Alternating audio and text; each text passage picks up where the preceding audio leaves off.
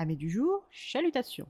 Pour les petits nouveaux, moi c'est Sekhmet et je vous souhaite la bienvenue dans mon podcast littéraire. Dans mon émission, je vais tenter trois fois par semaine de vous donner envie de découvrir des livres de tout poil, récents et moins récents. Alors, si ça vous tente, c'est par ici la suite.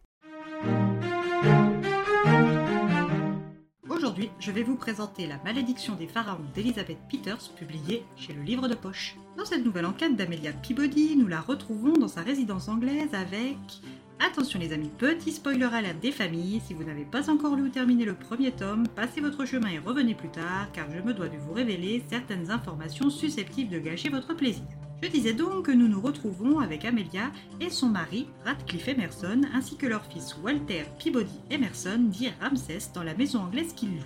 Quand nous les retrouvons, ils s'apprêtent à repartir en expédition et à confier le petit Ramsès, alors âgé de 3 mois, à son oncle et à sa tante, Evelyn et Walter Emerson.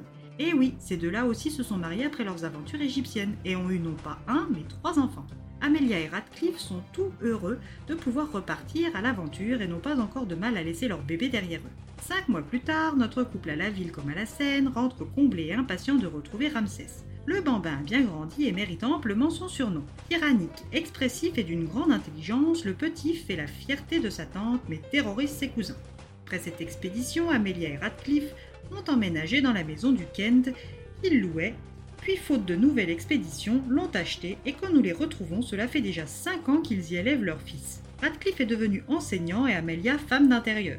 Tous deux n'osent se plaindre, mais rongent leurs freins chaque jour un peu plus. Un jour, Radcliffe apprend par la lecture du journal, qui est devenu une activité quotidienne pour cet hyperactif en jachère, que Lord Henry Baskerville, des Baskerville du Norfolk et nom de la branche familiale originaire du Devonshire, s'est vu conseiller par son médecin un séjour en Égypte pour lui permettre de se rétablir après sa longue maladie. Prescription médicale oblige, Henri prépare tout et embarque pour Luxor accompagné de sa femme, son archéologue Alan Armadale, son épigraphe Karl von Bork et M. Milverton le photographe.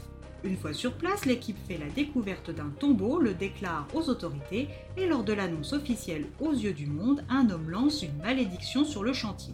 Les ouvriers encore très superstitieux dans cette région du monde, et surtout à cette époque, abandonnent peu à peu le chantier, et c'est l'Alali, quand sans crier garde, Lord Baskerville meurt dans son sommeil sans cause apparente. De plus, Alan, l'archéologue, disparaît sans laisser de traces à son tour. La malédiction des pharaons dérangés dans leur demeure d'éternité fait le reste. Le chantier est arrêté. Tranquillement installé dans leur salon, notre couple fait ses pronostics sur le meurtrier supposé de Lord Baskerville et sur la disparition suspecte de Monsieur Armadale.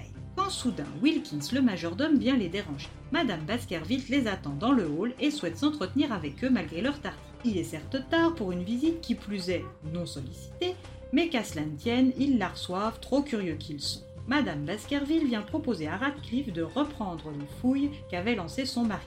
Bien que tenté, Radcliffe rejette la proposition, ne voulant pas se séparer de son fils trop jeune pour voyager en Égypte et ne travaille plus sans sa femme, c'est impossible pour lui de partir. Vexée et contrariée, elle lui fait savoir sa déception, engendrant après son départ une querelle d'amour. Amélia souhaite qu'il parte, même si c'est sans elle, mais après d'âpres et de chaleureuses négociations, Décision est prise, Ramsès sera confié à sa tante Evelyne et nos deux aventuriers embarqueront le lendemain pour le Caire. Une fois sur place, Radcliffe recrute son acolyte égyptien de confiance, Abdullah, ainsi que 20 ouvriers prêts à braver la malédiction des pharaons. À peine le temps pour Amelia et Radcliffe de poser leurs valises qu'un journaliste du Daily Kevin O'Connell, les intercepte. Il veut l'exclusivité de leurs aventures en terre égyptienne.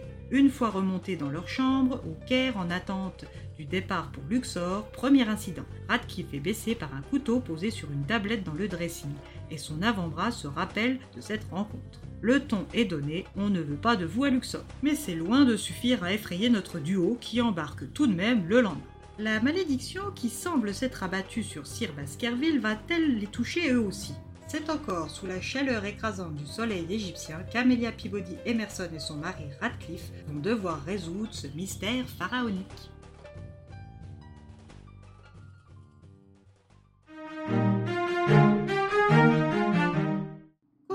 Premier tome, que j'ai trouvé un peu lent au démarrage, celui-ci est vite dans l'action. Le récit est agréable et j'ai eu plaisir à découvrir un peu plus notre duo archéologue bourreau et féministe militante active. Comme le récit est articulé comme un carnet voyage, Amélia s'adresse souvent au lecteur pour nous donner ses impressions et nous expliquer certains de ses choix stylistiques. C'est agréable et inclusif, je vous le recommande. Et bien voilà, j'en ai fini pour aujourd'hui. J'espère que cet épisode vous aura plu et vous aura donné des nouvelles idées de lecture. Si vous souhaitez découvrir d'autres petits moments littéraires tout droit sortis de ma bibliothèque, je vous retrouve le mardi 4 juillet prochain pour un nouvel épisode. Et si d'ici là je vous manque de trop, vous connaissez le chemin sur Instagram, at les lectures de Sekhmet. Sur ce, chalut les amis et à la prochaine